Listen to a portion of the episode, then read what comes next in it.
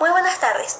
En el día de hoy tenemos un invitado especial que viajó al presente para realizar esta entrevista. Con ustedes, Simón Bolívar. Buenas tardes, Natalia. Gracias por invitarme a tu programa. Gracias a ti, Simón.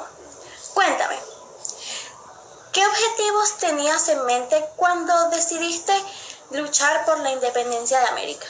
Bueno, Natalia, mis objetivos eran sacudir el yugo español e implementar el sistema de república en todos los países de Latinoamérica. ¿Y cuál fue tu motivación? Una de mis motivaciones fue una conversación que tuve con mi maestro Simón Rodríguez, donde me planteó la idea de una América libre, donde todos sus ciudadanos fueran felices. Qué lindo pensamiento, Simón. Mi última pregunta es, ¿tú crees que valió la pena?